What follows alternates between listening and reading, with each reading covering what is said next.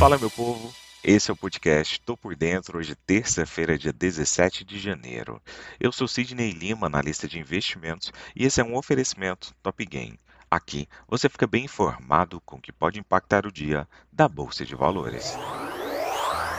Ontem, com temor pela exposição dos bancos às americanas, o Ibovespa fechou com a terceira queda seguida nesta segunda-feira, dia 16, em um dia de redução dos preços de commodities e de baixa liquidez devido ao feriado de Martin Luther King Jr., que fechou as bolsas nos Estados Unidos. O principal índice de referência da B3 encerrou a sessão em 109.212 pontos, em uma baixa de 1,54% na na maior contração diária desde o último dia 3, quando o ministro Carlos Lupe havia defendido a revogação da reforma da Previdência. Com o resultado, o índice apagou os ganhos do ano e cai 0,48% no acumulado de 2023. Em baixa desde o início da sessão, devido às preocupações em torno da varejista e o aumento das expectativas da inflação e juros apurados no Boletim Focus, o Ibovespa tocou a mínima nos 108.802 pontos, uma queda de 1,91% em meados da tarde, minutos após o Broadcast divulgar que o governo estuda aumentar o salário mínimo acima de R$ 1.320 previsto no orçamento. A informação renovou no mercado as preocupações com as contas públicas, mesmo diante de o ministro da Fazenda, Fernando Haddad, do PT, ter defendido em Davos uma, aspas, retomada econômica com sustentabilidade fiscal. Fecha aspas. Basicamente, o que refletiu ontem foi a questão do aumento do salário mínimo acima do que já está no orçamento e o efeito sistêmico da recuperação judicial da Americanas, com o mercado preocupado principalmente com a empresa. Na Europa, espera-se que os mercados de ações sejam negociados ligeiramente em baixa nesta terça-feira, com os investidores digerindo números terríveis do crescimento chinês com preocupações sobre as perspectivas econômicas globais no topo da agenda. As ações europeias tiveram um início de ano positivo, pois os investidores esperavam que uma desaceleração dos bancos centrais e do Federal Reserve em particular, de seu aparentemente implacável aperto monetário, resultaria em um pouso suave este ano.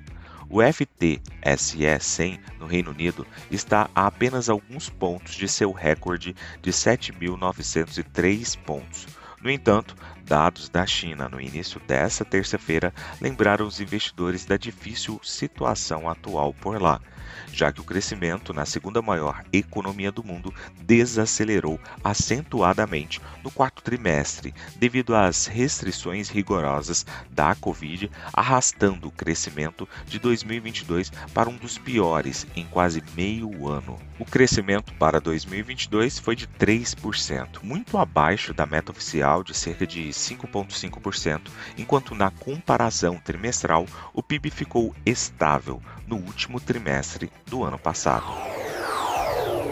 Na Ásia, especificamente falando do Japão, as ações fecharam em alta no pregão desta terça-feira, com ganhos nos setores de química, petróleo, plástico, têxtil e celulose. No fechamento em Tóquio, o Nikkei 225 acabou subindo 1,23%. Quanto à China, em 2022, a economia se mostrou mais resiliente do que os analistas previam quando uma onda de vírus varreu o país, sugerindo que o pior da crise pode ter passado com o início de uma recuperação desafiadora. Embora o crescimento do produto interno bruto de 3% no ano passado tenha sido o segundo ritmo mais lento desde a década de 1970, os dados do quarto trimestre de dezembro foram melhores do que os economistas esperavam. Os economistas veem uma recuperação nos próximos meses assim que a atual onda de Covid passar prevendo crescimento de quase 5% em 2023. Mas a recuperação não será direta. A confiança do consumidor permanece perto de mínimos recordes. A população começou a encolher pela primeira vez em seis décadas e o mercado imobiliário também continua em crise. Partindo para o petróleo, os preços ficaram mistos nesta terça-feira, depois que a China registrou seu crescimento econômico anual mais fraco em quase meio século, com uma reviravolta no final de 2022 na política de Covid-19, sustentando as esperanças de uma recuperação na demanda de combustível do país este ano. Não houve acordo na segunda-feira por causa do feriado dos Estados Unidos para o dia de Martin Luther King. O petróleo Brent acabou ganhando 10% nos últimos 10 dias, com otimismo sobre a reabertura da China, impulsionando o sentimento. No entanto, as perspectivas para o restante da economia global são incertas, soma-se a um salto na oferta de petróleo da Rússia pesando no mercado, com as exportações marítimas subindo para 3,8 milhões de barris por dia na semana passada, o nível mais alto desde abril.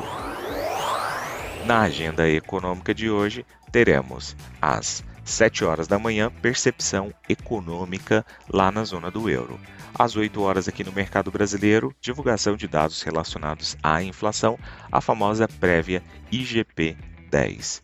Às 9 horas, nos Estados Unidos, relatório mensal da OPEP. Às 10 horas e 30 minutos, teremos índice Empire State de atividade industrial no mercado norte-americano e às 17 horas, discurso de Williams, membro do Banco Central norte-americano.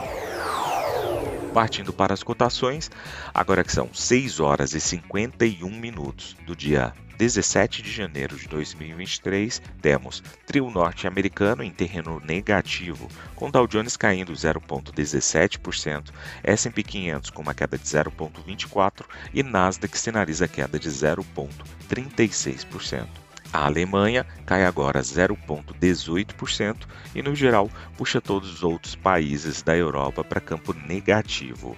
O petróleo WTI cai 0,67% e o petróleo Brent, referência para a Petrobras, sinaliza alta de 0,19%.